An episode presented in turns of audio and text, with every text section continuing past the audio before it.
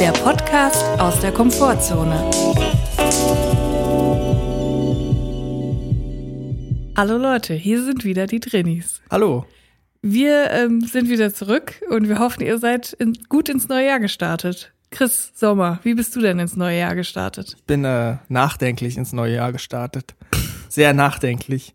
Zum ersten Mal habe ich mir so ein Jahreshoroskop angehört. Die gibt's ja auch als Podcast mittlerweile. Das ist ja der absolute Trend gerade. Ja, mich nervt es auch und ich sehe auch mit sehr großem Argwohn, wie ernst das genommen wird auf Instagram, wenn die Leute sagen, komplette Taur Taurus-Vibes sind am Laufen. Naja, ich habe mir das auf jeden Fall angehört und ich bin Schütze und äh, ich bin jetzt sehr nachdenklich, weil es kann sein, dass es diesen Podcast nach dieser Woche gar nicht mehr geben wird. Mir wurde nämlich geraten, in der ersten Januarwoche, in der wir uns jetzt gerade befinden, Schluss zu machen mit alten Beziehungen. Also mit Beziehungen professioneller Natur Okay, und bye. auch, ich glaube auch Liebesbeziehungen. Es hieß, ich muss Ballast abwerfen und auch mal ein Bild wachsen lassen. Außerdem werde ich dieses Jahr, ich habe mir kurz das notiert, weil es ist unglaublich. Ich muss, ähm, ich werde dieses Jahr eine komplett neue Denkweise entwickeln. Das, ich weiß nicht, was es genau heißt. Außerdem wird mir dieses Jahr auch einige Male der Kragen platzen.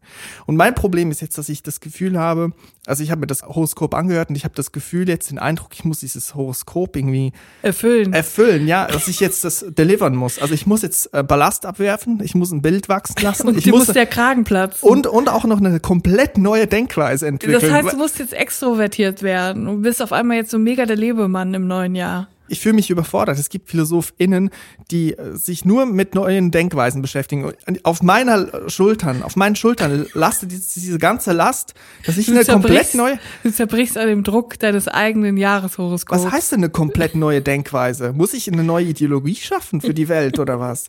Naja, ich bin auf jeden Fall sehr überfordert und sehr nachdenklich. Auf jeden Fall mal gucken, ob es diesen Podcast nächste Woche noch gibt. Ähm, ja, ich hoffe doch schon. ich wüsste nicht, was ich sonst jetzt machen würde. Aber ähm, ja, Horoskop ist ein Thema gerade. Das merke ich auch. Ähm, es, es wird immer mehr, auch in Social Media.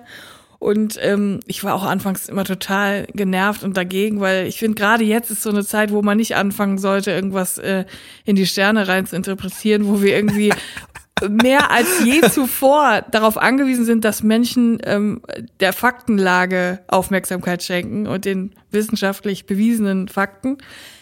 Aber ich, ich würde lügen, wenn ich sagen würde, dass ich nicht selber mein, mein Horoskop und Taroskop immer lese und äh, das teilweise dann immer sage, boah, das ist ja krass, das bin ja wirklich ich so, ich bin ja wirklich ein Wassermann. So.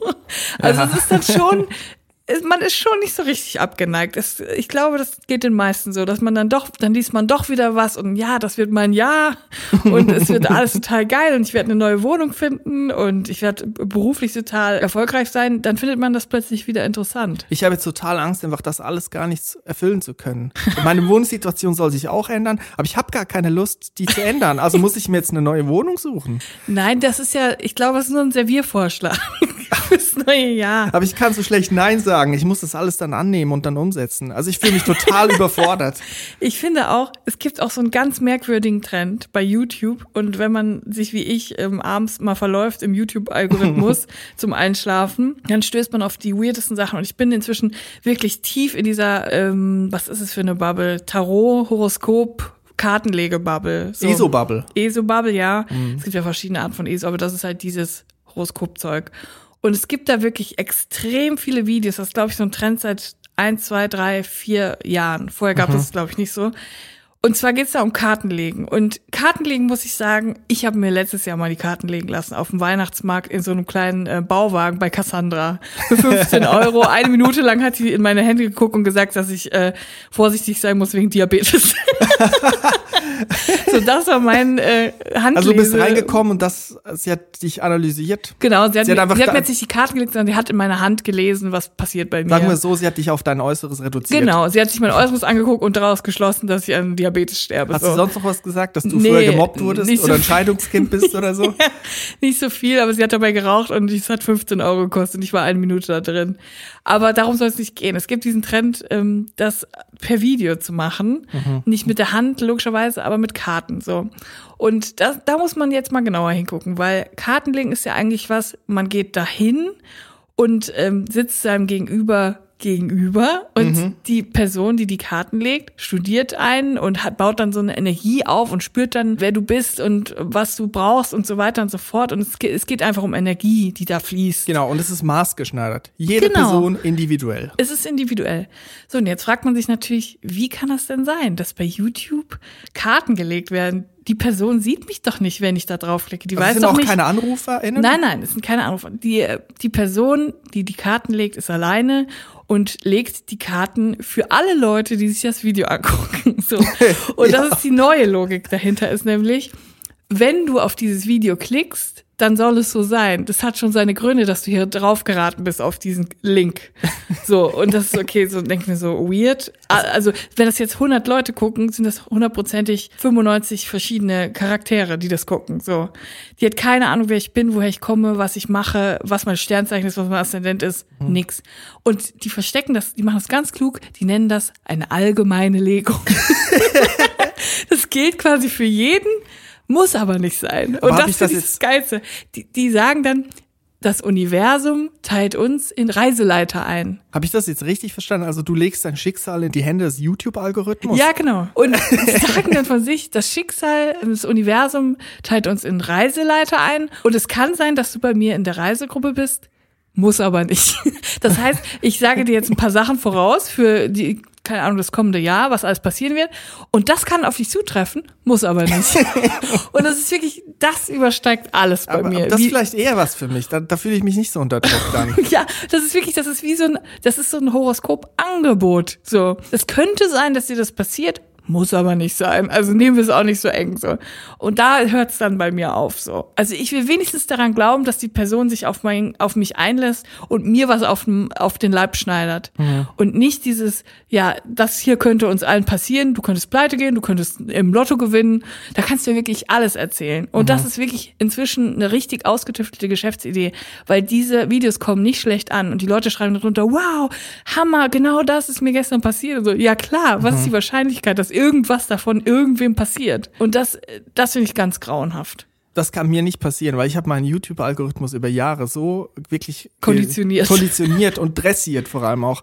Ich mache auch jede Woche einen Abend, wo ich nur YouTube-Hygiene betreibe, nur auf Videos klicke, die ich potenziell angucken möchte, damit mir solche Videos, ähnliche Videos vorgeschlagen werden. Dass ich da nicht irgendwie mich verfahre, wenn ich mal so einen Abend habe, wo ich nur Überschwemmungen Ich finde, angucke. bei dir gibt's auch immer nur, im Algorithmus immer nur so extrem. Es gibt entweder nur, ähm, wie bewirtschafte ich ein Bienenvolk oder Nürnberger Prozesse.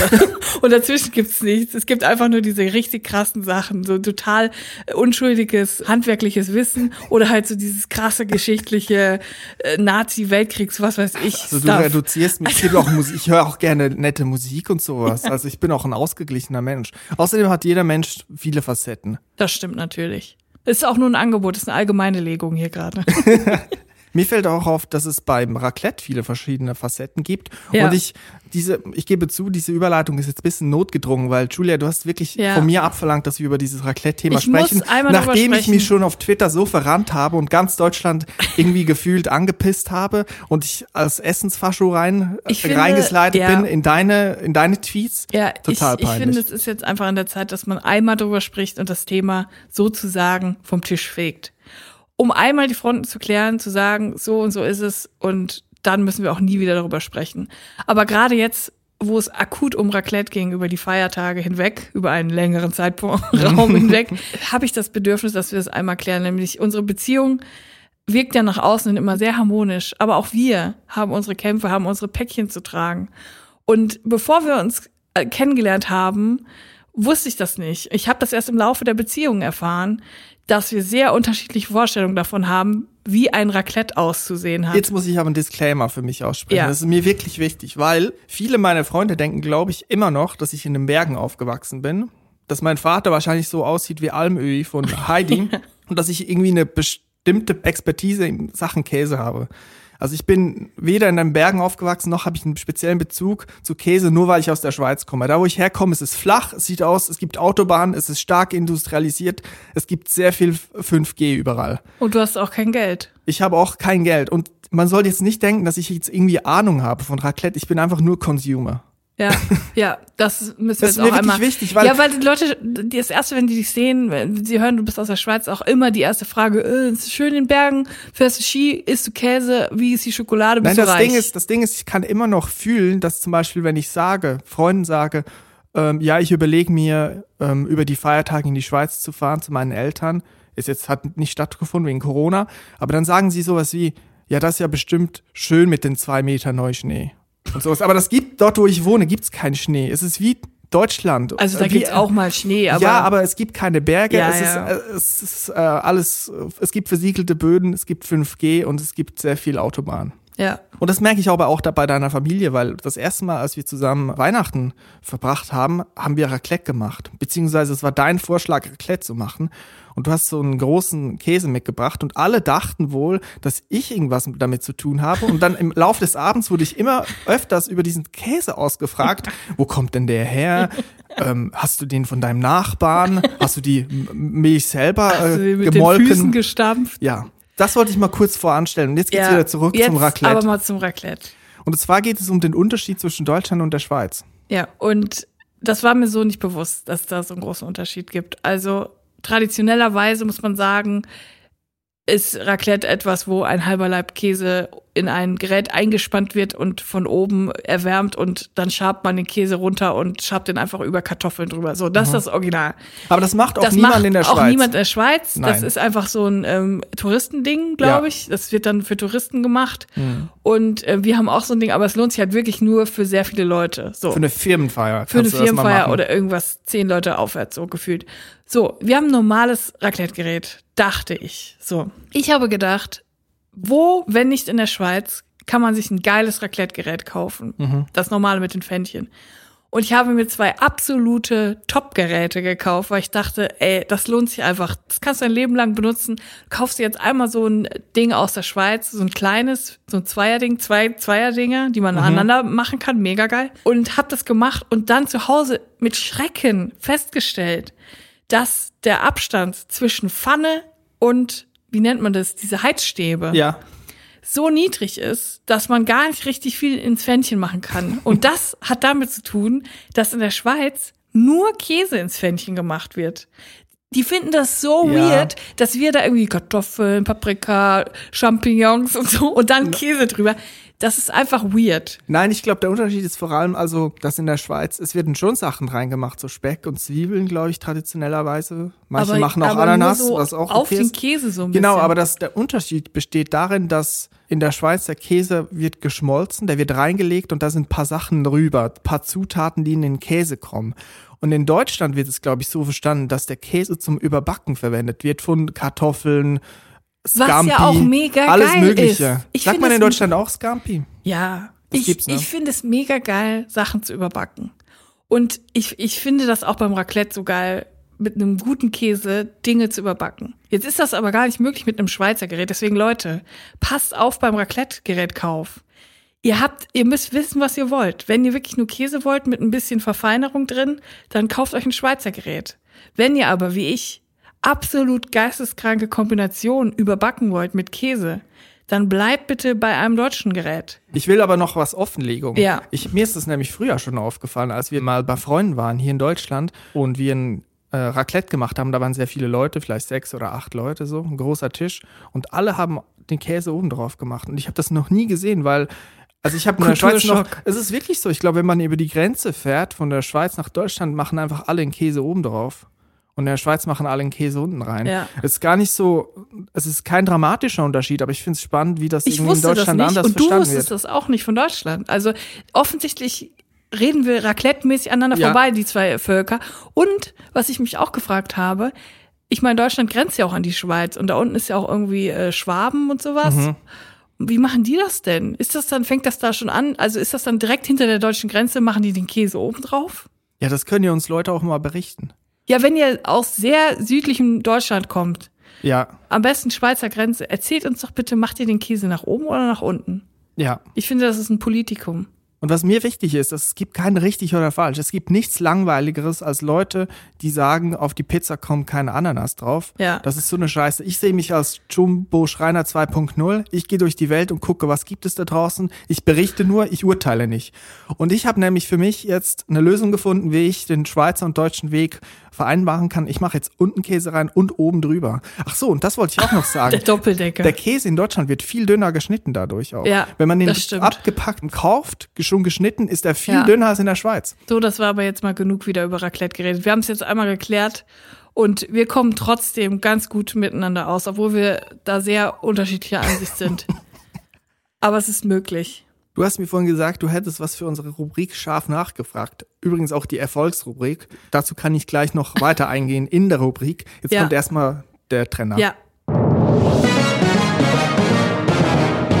Drinsider, scharf nachgefragt. Bei Drinsider, scharf nachgefragt, die scharfe Frage, ähm, da wir, stellen wir uns gegenseitig Fragen, die, mit der wir versuchen, die Realität zu erörtern. Wir sind viel drin, wir sind viel zu Hause, wir wissen manchmal gar nicht, wie verhält man sich noch im öffentlichen Raum oder im Zusammenleben mit anderen Menschen. Und ich bin gespannt auf deine Frage, Julia. Was hast du äh, uns vorbereitet oder was schwirrt dir im Kopf herum? also ich muss jetzt mal kurz einen Reality-Check machen, weil ich mich wirklich viele Jahre gefragt habe, ob ich in einer gewissen, in einem gewissen Sachverhalt zu empfindlich bin. Oder ob man das gut nachvollziehen kann und vielleicht auch es anderen auch so geht. Und zwar geht es um folgende Situation. Ich bin eine Person, ich habe nicht besonders viele Freunde, aber die Freundschaften, die ich habe, die sind halt wirklich, die sind mir sehr wichtig und ich verbringe sehr gerne Zeit mit meinen FreundInnen. Und halt wirklich auch Das sagst du jetzt doch nur, weil sie den Podcast hören, oder? ja, liebe Grüße. ähm, ich mag es halt wirklich gern, alleine mit einer Freundin mich zu treffen und mich dann stundenlang zu unterhalten. Das finde ich mega so. Das ist meine Lieblingsform von Freundschaft. Die Frage ist aber, wie oft machst du das? Nicht so oft, aber wenn, ist es halt einfach so, dass man dann halt beim nächsten Treffen wieder nahtlos anknüpfen kann. Weil man halt einfach, man kennt sich und Alle paar Wochen, es alle ist paar dann halt sehr Monate? intensiv. Ja, jetzt gerade ist es halt nicht so oft. Ja. So. alle paar Jahre. Und es geht um folgende Situation. Vielleicht kennt man das. Ich bin ja eher in mich gekehrt introvertiert, habe aber Freundinnen, die sind eher extrovertiert. So, das kommt ja auch schon mal vor. Und jetzt geht's um Folgendes. Ich frage eine Freundin, hast du dann und dann Zeit, wollen wir uns treffen? Ja, voll cool. Lass uns da und da an dem Tag und so und so. Und dann an dem Tag des Treffens, so circa ein bis zwei Stunden vorher, sagt die Person dann zu mir, ach übrigens, Lisa kommt auch mit. und das ist dann eine Freundin der Freundin, die auch ganz anders ist als man selbst und die man im schlimmsten Fall gar nicht so gut kennt. Also vielleicht auch gar nicht kennt, ne? Vielleicht auch gar nicht kennt. Und Ja. manche Leute sind ja so mega spontan und oh, ich habe jetzt hier gerade noch auf der Straße irgendwie, äh, keine Ahnung, Jeremy Pascal getroffen. Den bringe ich jetzt einfach mal mit. Und für mich ist das dann wirklich so, man weiß, es ist jetzt so kurz vor dem Treffen, jetzt kann ich nicht mehr absagen und sagen, ich habe irgendwie Magen-Darm oder ich muss ja irgendwie, keine Ahnung, mein Hamster hat Bar Mitzvah. Und dann muss ich einfach dann dahin und ich habe aber innerlich so eine Wut im Bauch, weil ich denke, das ist meine Freundin. also nicht, nicht unbedingt nur dieses Eifersuchtsding, sondern dieses, ich kann nicht den normalen Ablauf eines Treffens haben wie sonst. Ich kann mich nicht offen mit der Person unterhalten wie sonst. Ich muss Rücksicht nehmen auf eine dritte Person, die ich gar nicht gut kenne und vielleicht sogar gar nicht mag. Es ist irgendwie nicht so entspannt wie sonst. Und jede Geschichte, vielleicht wenn man sich an was erinnert, an eine lustige Gegebenheit in der Erinnerung, die vorher Ja. in der Vergangenheit liegt, muss immer wieder erklärt werden der Person, die nicht dabei war. ja, schrecklich. Das macht's komplizierter. Also was ist deine Frage an mich jetzt? Meine Frage ist, reagiere ich über, bin ich eine Scheißfreundin, wenn ich so eine richtige Wut im Bauch habe, wenn eine Freundin von mir sagt, übrigens, XY kommt auch. Ich glaube, du bist die gute Freundin und die anderen sind die schlechten. Ganz einfach. Yes, das wollte ich. Ich glaube, ich glaube, zu einer anderen Zeit in Deutschland würde man von Hochverrat re- sprechen bei sowas, weil das, also ich, ich habe das auch schon öfters mal erlebt und es gibt auch die Situation, wenn man ähm, sich in der Mittagspause auch mal trifft. Das habe ich jetzt nicht natürlich wegen zu Hause arbeiten, aber ich habe das auch manchmal im Studium gehabt, wo man sagt, ey, komm, wir treffen uns mal, ein bisschen Kopf durchlüften von dem ganzen Stress und dann bringt aber die andere Person noch zwei andere Leute mit. Und dann muss man, ist man wieder in diesem Smalltalk-Ding drin und kann sich null entspannen. Also ich finde, das gehört sich nicht. Ich finde halt auch Freundschaften sind halt auch irgendwie so ein Go-to-Place, wo man hinkommt und wo man dann einfach so, ah, man kann durchatmen und man weiß, jetzt kann ich wieder ich selber sein, Ja. jetzt kann ich mich wieder regenerieren, jetzt muss ich mich mal kurz, mal kurz eine Zeit lang nicht anstrengen, um irgendwas, um irgendwas, keine Ahnung, irgendeinen Smalltalk aufrechthalten oder so, sondern ich kann einfach ich selber sein und ich kann auch einfach rummotzen oder sonst was. Und aber sobald da irgendwie Leute mit am Tisch sind, die man nicht kennt oder nicht mag oder nicht gut kennt, muss man sich wieder so zusammenreißen. Ich finde auch, also man muss jetzt wirklich anfangen, das ist meine Serviceleistung, finde ich, man muss jetzt anfangen, so Codex, Codexe, Code, Cody. Kodi rauszugeben. Und zwar, man macht das nicht, man bringt nicht unangekündigt oder auch kurzfristig angekündigt andere Leute mit, weil das ist nicht ähm, Übrigens nett. auch immer mit der Frage, ist das okay, wenn XY auch mitkommt? Ja, da sagt man natürlich sagen? nicht nein. Ja, was willst du sagen? Aber innerlich schreit man einfach nein, das ist nicht okay. Aber man will natürlich auch nicht so ein Arschloch sein und sagen, nee, da habe ich jetzt gar keinen Bock drauf. Ich habe mich auf die Zeit mit dir gefreut oder nee, ich kann den, ich kann den gar nicht leiden. So. Ich finde es richtig schön, dass wir uns da so einer Meinung sind. Ich glaube, Ja, der Podcast kann vielleicht doch noch weitergehen, gerade. trotz Jahreshoroskop. Und übrigens, ich habe das vorhin groß angekündigt, Erfolgsrubrik Drinsider. Ja. Und zwar haben mir sehr, sehr viele Leute geschrieben, wegen der Mundwinkelgeschichte. Kannst du dich dran erinnern? Essensrest am Mundwinkel, wie Ja. zeigt man das an? Ja. Und wir haben über 100 Leute geschrieben. Ich habe es durchgezählt. über ist 100 krank. Leute und drei Viertel der Leute, die mir geschrieben haben, sind der Meinung, sind meiner Meinung. Und zwar, dass man das gespiegelt anzeigen muss, wenn ich an meinem linken Mundwinkel Essensreste habe, musst du mir, wenn du mir gegenüber sitzt, das an deiner rechten Seite anzeigen. Und ich möchte auch das als offizielle Weisung rausgeben. Alle anderen, die das irgendwie quer machen oder übers Kreuz, ihr liegt falsch. Und ich freue mich richtig einmal, das sagen zu können, weil sonst in allen Gegebenheiten denke ich immer, dass ich falsch liege. Aber jetzt weiß ich's, schwarz auf weiß. Drei Viertel der Leute, die mir geschrieben haben, machen das. Und es gibt viele, glaube ich, Familienstreits deswegen. Naja, das wollte ich noch als Nachtrag. Schön. Dann, das wäre es jetzt wieder gewesen mit Drinsider, scharf nachgefragt. Ich bin froh, dass wir das klären konnten. Drinsider, scharf nachgefragt. Wo wir gerade bei Begegnungen mit Menschen sind, Uh. ich, ich muss noch mal an meine Hotel Atlantik Hamburg Geschichte Schon anknüpfen. wieder. Hast du eigentlich einen Werbedeal mit was Hotel denn, was Atlantik? heißt denn schon wieder? Ja, wir sprechen schon zum zweiten Mal über das Hotel Nein, Atlantik. Bist nein, du Lindenberg oder nein, nein, ich habe nichts mit denen am Hut. Ich, äh, es ist einfach äh, eine Geschichte, wo ich in einem Hotel mich verbarrikadiert habe, Ja, weil ich nicht okay. Lust hatte, nach draußen zu gehen Ja. oder auch Angst. Auf jeden. Fall, es stimmt nicht so ganz, dass ich nur einmal draußen war zum Hotdog essen, was ich erzählt habe. Ich war nämlich noch ein zweites Mal draußen in der Stadt und zwar zur Heinz Strunk Lesung, der dort sein neues Buch vorgestellt Ja. hat, wo er sich mal wieder selber plagiert hat.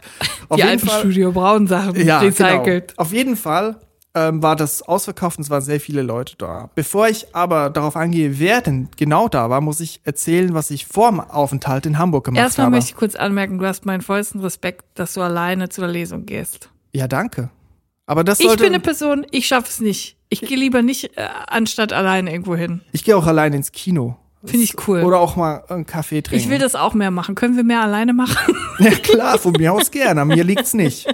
Vor meinem Aufenthalt in Hamburg hatte ich viel Zeit, weil ich mein Studium beendet hatte und ich sage jetzt mal einen psychischen. In der Schweiz würde man sagen, ich hatte einen psychischen. Ich bin viel zu Hause geblieben und habe Ja. YouTube zu meinem neuen Freund gemacht und immer nur YouTube-Tabs geöffnet. Ja. Und ich bin ja geschichtsinteressiert und ich habe immer so Phasen, Themen, Themenphasen.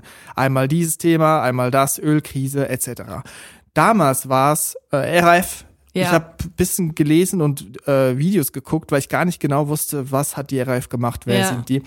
Und damit habe ich mich einige Wochen beschäftigt. Ich habe auch Bücher gelesen etc. Ja. Und ich kenne mich jetzt relativ gut aus und kannte mich auch damals gut aus. Ich bin dann nach Hamburg zu dieser Lesung, wie gesagt, im Hotel, viel Zeit verbracht, die ganze Zeit auf dem Bett gelegen und dann aber einmal zu dieser Lesung und da waren halt viele Leute. Neben mir war ein Paar, mit denen hatte ich keinen Kontakt zum Glück.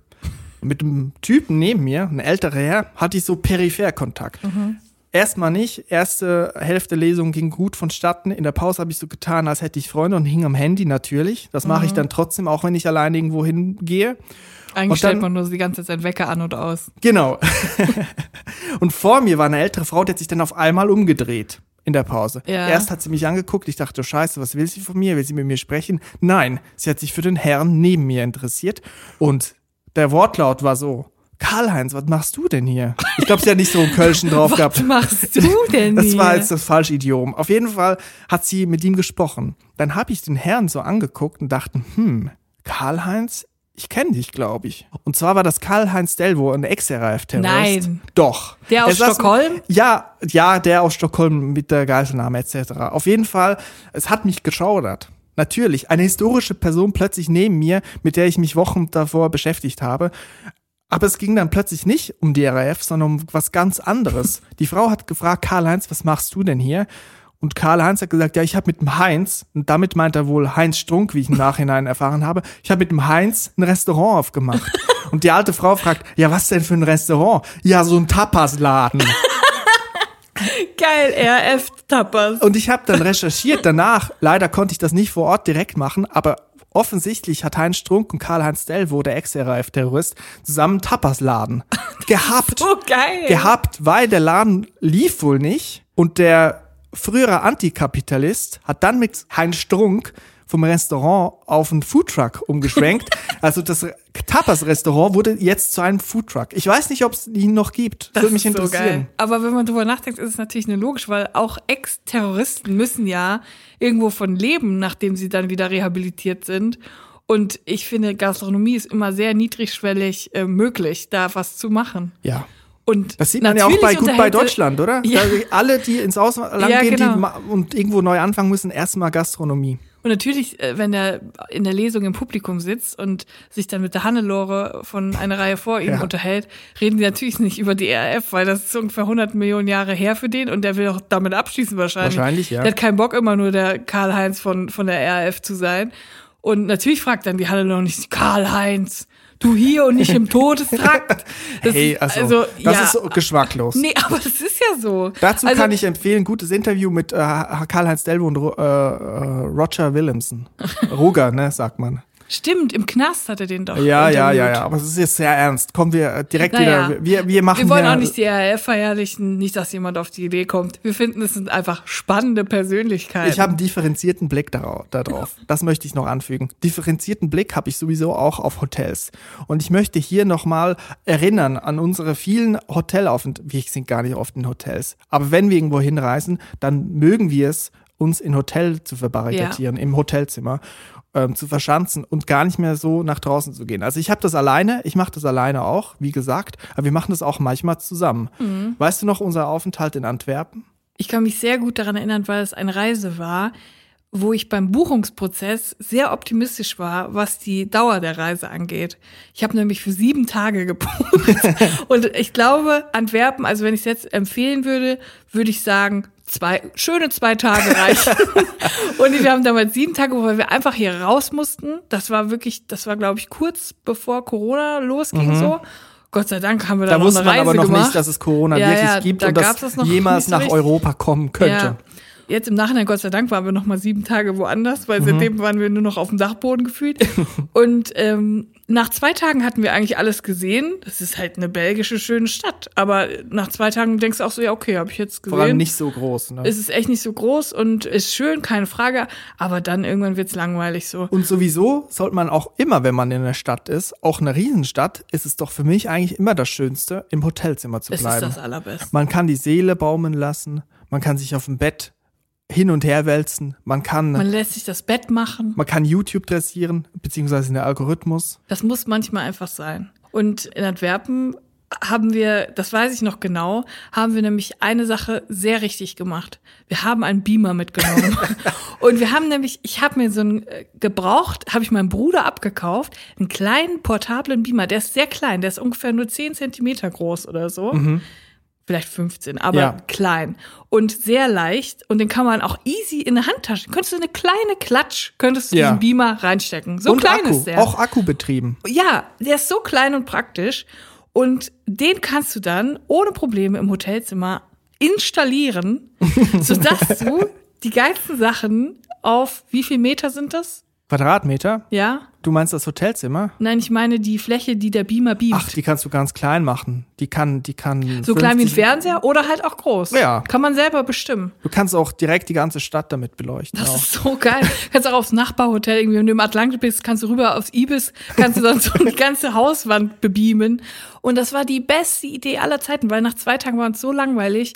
Und dann haben wir einfach angefangen. Und ich weiß auch genau, dass wir da wieder so eine Phase hatten, so eine Conny Reimann-Phase. da haben wir wirklich alle Staffeln von ganz am Anfang gegen 2003. Wir haben nämlich auch teilweise die auf DVD von 2003. Conny Reimann, Von- der RAF-Terrorist des kleinen Mannes. ja, von ähm, die Auswanderung von Conny Reimann von 2003 nach Texas haben wir dann auf drei mal drei Meter im Hotel in Antwerpen ungefähr fünf Tage lang gestreamt und es war das Geilste. und ich war so dankbar, dass wir diesen Beamer mitgenommen haben. Hey, vielleicht wäre das mal ein guter Zeitpunkt, einen Introvert-Tipp Hotel Edition abzugeben. Bitte ja.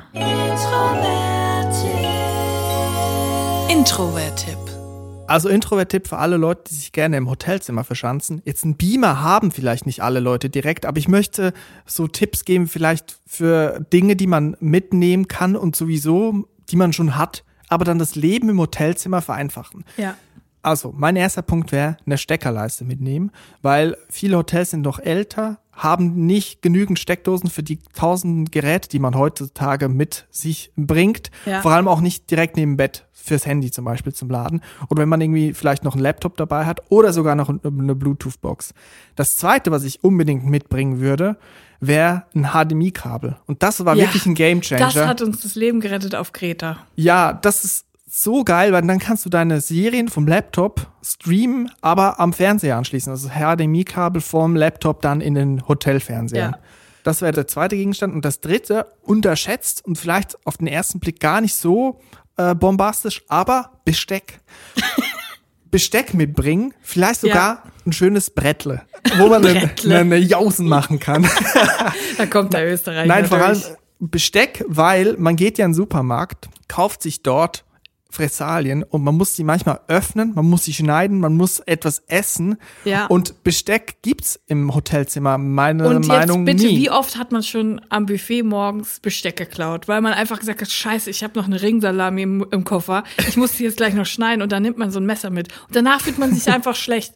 Man lässt es auch einfach dann da, aber trotzdem fühlt man sich schlecht, weil man einfach Besteck vom Frühstücksbuffet mitgenommen hat. Das muss nicht sein. Habt eure eigenen Utensilien dabei, habt einen kleinen Köcher dabei mit Besteck und das Leben ist einfach geil. Also drei Sachen. Steckerleiste, HDMI-Kabel und Besteck. Das ist auch klein. Ja. Das kann man gut in den Koffer oder in der Tasche packen oder in den Rucksack. Ja. Wer es noch geiler haben will, bringt sich noch ein eigenes Kissen mit. Aber Ja. das ist so ein bisschen schon, äh, so ein bisschen Oma-Style, Opa. Ja, aber, aber das ist, glaube ich, auch ganz gut, wenn man so sich überlegt, wie viele Leute schon auf dem Kissen geschlafen haben. und vor allem, wenn man wirklich vorhat, wirklich im Hotelzimmer zu bleiben, das sind ja dann vielleicht jeden Tag, Genau. also 24 Stunden, die man 24 da Stunden liegt. pro Tag. Und da hat man auch früher oder später Rückenbeschwerden. Also man muss Nehmt dann euch ein bequemes Memory Foam Kissen mit. Genau, für alle High-Performer im Bett, die dann 24 Stunden da liegen, da muss Thrombosestrümpfe. schon Thrombosestümpfe wäre auch gut. Ja, das kann ich euch ans Herz legen. Ja. Für mich absolut wertvolle Tipps. Das war der Introvert-Tipp. Introvert-Tipp. Ich habe es ja eben schon anklingen lassen, dass wir mal auf Kreta waren und eigentlich auch seit ein paar Jahren jedes Jahr unseren Sommerurlaub auf Kreta verbringen, außer natürlich dieses Jahr wegen Corona. Aber wir lieben einfach Kreta aus verschiedenen Gründen, vor allem aber, weil es eine absolute Drinnis-Insel ist. Das war mir so nicht bewusst und jetzt habe ich nochmal darüber nachgedacht und es ist mir klar geworden, dass, Kret, dass wir Kreta so sehr mögen, weil das komplett für Drinnis ist. Da sind so viele abgeschiedene Dörfer, wo du wirklich komplett deine Ruhe hast. Niemand geht dir auf den Sack. Es ist nicht dieser aggressive Tourismus. Die meisten Leute, die Urlaub auf Kreta machen, das sind Eigenbrötler, die irgendwie wandern gehen wollen in den Bergen. Naja, es gibt aber auch- auch die Ecke dort, wo die Influencer sind. Ne? Gibt es das nicht auch? Nee, das ist auf Mykonos Oh. und auf ähm, Ja. Santorini. Oh, tut mir leid. Kreta ist Ja. eher noch so rustikal und das macht es so geil. Du findest da nicht diese, also du hast da schon mega schöne Orte, aber es ist halt eben nicht dieser äh, Instagram-Tourismus. Aber kannst du jetzt bitte mit dem Werbespot aufhören, weil sonst gehen alle dahin jetzt Es und das stimmt, will es ich tut mir nicht. Leid, geht da ist nicht eine hin. sehr durchschnittliche es Insel. ist schrecklich da und ähm, geht da nicht hin. ja, geht da nicht hin, fahrt lieber wieder nach Mykonos. Ja. So, und ähm, wir sind da immer in einem kleinen, ähm, inhaberbetriebenen Ferienapartment, in einem kleinen Dorf, in dem es kein Hotel gibt, nur einen kleinen Minimarkt und sonst gar nichts. Also da fährt auch kein Bus oder so. Es ist einfach nur Natur und ein paar Häusle aus Stein. So. Und das ist sehr rustikal und es ist sehr gut, weil es ist sehr günstig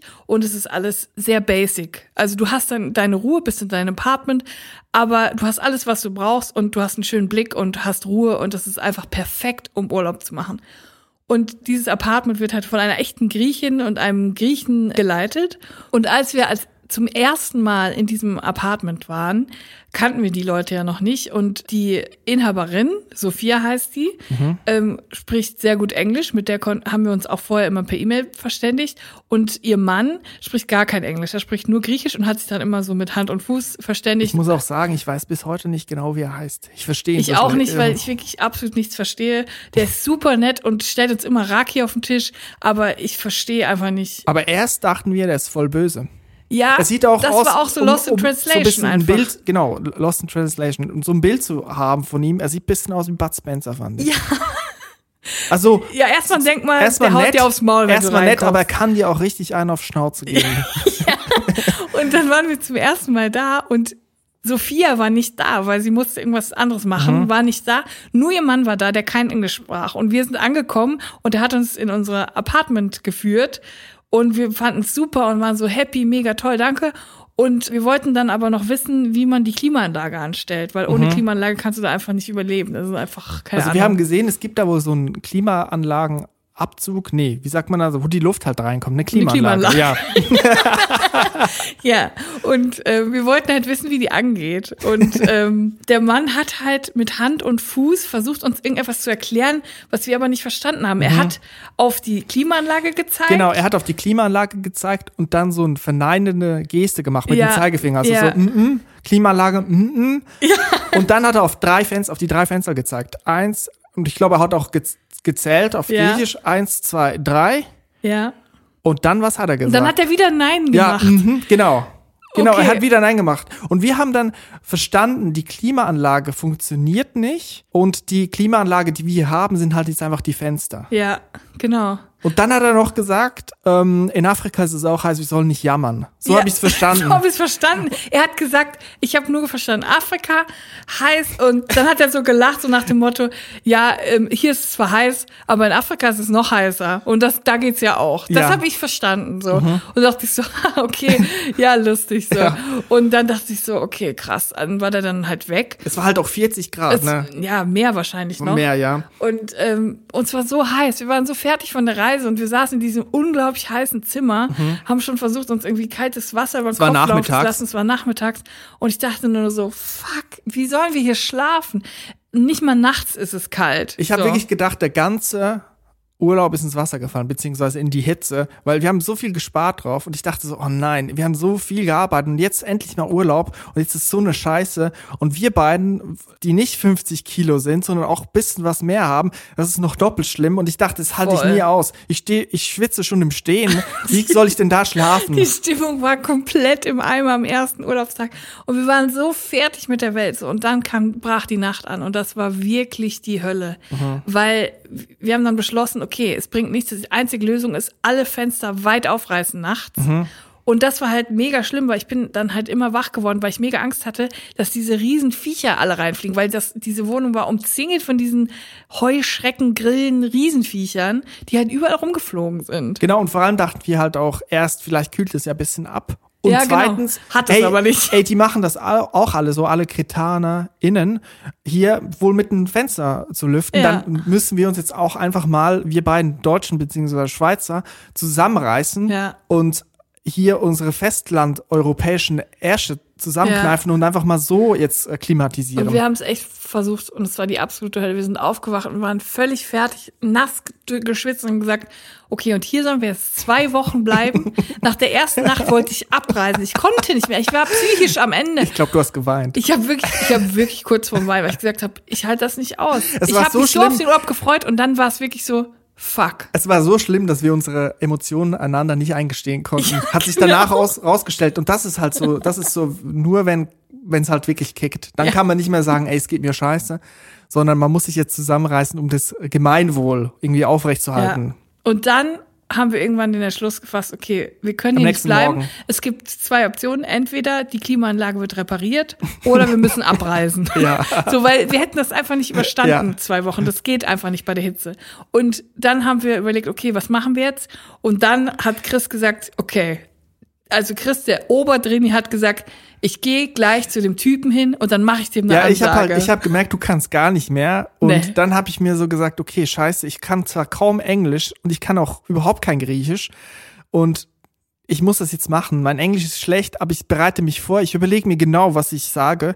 Ich bin dann duschen gegangen. Das Wasser war warm, aber ich habe war so kalt. so einem Boxkampf, du hast dich richtig fertig Ja, gemacht ja, dafür. richtig, du ja. hast dich richtig hochgepeitscht. Ich glaube, du hattest sogar noch so eine motivierende Musik angemacht, weil du einfach, du musstest dich, du wusstest jetzt, es geht kein Weg daran Ja, vorbei, weil- du musst diesen Kampf austragen. weil, weil es mir auch so ultra unangenehm war. Weil ich war, Mega. ich war ja der Überzeugung, für alle KretanerInnen ist das normal, mit den Fenstern zu lüften. und ich komme jetzt so als Weißwurst dahin und sage, ich muss die Klimaanlage repariert Vor allem haben, sind wir auch so Personen, die nie bemängeln, wenn irgendwas falsch ist, weil wir gar nicht die Aufmerksamkeit erregen wollen oder irgendwie äh, blöd rüberkommen Ich will wollen. einfach- wenn wir was völlig Falsches im Restaurant auf den Tisch bekommen, dann essen wir das, Bei egal ob wir das die mögen oder nicht. betrieblichen Abläufe dürfen nicht gestört werden. Das ist meine Man Auffassung. will nicht negativ auffallen. Ja, ja, genau. Aber in diesem Fall ging es einfach nicht, körperlich, psychisch, es ging nicht. Wir mussten Mhm. es sagen. Und wir hassen es, etwas zu bemängeln. Wir hassen es. Also ich habe so kalt geduscht wie nur möglich, habe mir unter der Dusche überlegt, was sage ich, den genauen Wortlaut und mit den Konsequenzen schon aufgedröselt, was mache ich wenn. Hab mich angezogen und gesagt, okay, Julia, ich mache jetzt mal die Fenster zu und die äh, Fensterläden, so damit das jetzt Damit kommt die Sonne. Genau, ist, ganz ja. schattig. Ich habe alle Fenster zugemacht und auf einmal ging die Ich Klimaanlage werde los. das nie vergessen, wie plötzlich die Klimaanlage anspringt. In dem Moment, als du das dritte Fenster verschlossen hast. Das ist einfach so dumm. Wir haben einfach Wir sind nie so dumm. Wir sind die dümmsten Menschen der Welt. Das ist so logisch, dass die Klimaanlage nur angeht, wenn die Fenster zu sind. Das ist das Logischste aller Zeiten. Und wir haben es nicht verstanden, weil wir so stupeldumm sind. Ja, ich habe ihn halt auch den Mann falsch verstanden. Ich war der Überzeugung, das Ding ist kaputt. Das Ding ist kaputt und die Ich habe drei. das auch so verstanden. Und oh Gott, das war ich so glaube, schlimm. ich, ich hatte einen Zusammenbruch, weißt du? Das Ich, glaub, ich habe vor Freude geweint. Ja. Und ich habe noch zu dir gesagt, ich glaube, ich glaube wieder an Jesus Christus. Das war dieser Moment und dann diese kalte Luft kommt direkt in mein Gesicht. Ich saß auf dem Bett und die kalte Luft springt auf einmal an und bläst mir ins Gesicht. Ich dachte, der Heiland ist erschienen. Und es war so wunderschön. Und das war das schönste, der beste Plot-Twist aller Zeiten in diesem Urlaub nach der ersten Horrornacht, dass diese Klimaanlage angesprungen ist. Und wir sind einfach so dumm. Und dieser Mann war so nett zu uns. Und er wollte uns einfach erklären, alle drei Fenster zumachen. Erst dann Ja. funktioniert die Klimaanlage. Und wir sind zu dumm, das zu verstehen. Der war so nett, der hat jedes Mal mit mir versucht zu quatschen. Der war so ihm, nett. Der war der netteste Mensch auf der Welt und ich habe ihm so Unrecht getan. Ja, aber- Naja, zum Glück habe ich nichts ge- gemacht. Ne? Das, das wäre wirklich. Nein, Gott sei Dank Aber ist es eine vorher lustige passiert. Sache, eine lustige Sache war da noch. Am nächsten Tag sind so Schweden im, in der Wohnung unter uns eingezogen und den habe ich auch rufen gehört. Sophia, kannst du herkommen? Die Klimaanlage funktioniert nicht. weißt du das noch? Stimmt, denen ist exakt das Gleiche Und die passiert. hatten so drei Kinder, die wirklich. Die haben alle geschrien. Alle Alle, geschrien. Alle, oh gut, wir haben auch geschrien in der Nacht vorher, aber das war wirklich krass. Und du hast dich wirklich so krass darauf vorbereitet, jetzt aus der Komfortzone auszutreten. Und du warst bereit. Und ich weiß, im Fall der Fälle könnten wir das auch. Ja. Aber es ist nicht dazu gekommen. Und das war das schönste Geschenk des Urlaubs. Ja, lass uns mal zum Schluss kommen. Ich möchte ein Wort an unsere HörerInnen richten Ja. und uns, mich auch mal bedanken oder uns bedanken für euren Support. Das ist echt nett, was ihr da macht und es bedeutet uns viel. Ja. Und wenn euch diese Folge gefallen hat, könnt ihr uns abonnieren. Da freuen wir uns drüber. Dann wisst ihr immer, wenn eine neue Folge rauskommt. Oder ihr könnt eine Bewertung schreiben bei Apple Podcast oder ihr könnt euch uns auch einfach weiterempfehlen. Oder ihr könnt auch alles drei machen. Dann ist es noch umso besser. Oder macht auch einfach gar nichts, das ist auch okay. Alles ist in Ordnung. Alles kann, nichts muss bei den Drinis. Ich wünsche euch schöne Tage und sage, bleibt drin. Und bleibt gesund. Tschüss. Tschüss.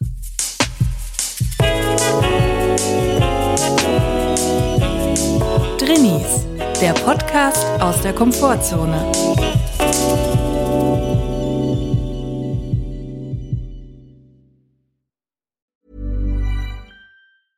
Imagine the softest sheets you've ever felt. Now imagine them getting even softer over time. That's what you'll feel with Bowl and Branch's organic cotton sheets. In a recent customer survey, 96% replied that Bowl and Branch sheets get softer with every wash. Start getting your best night's sleep in these sheets that get softer and softer for years to come. Try their sheets with a 30-night guarantee. Plus, get 15% off your first order at bowlandbranch.com. Code BUTTERY. Exclusions apply. See site for details.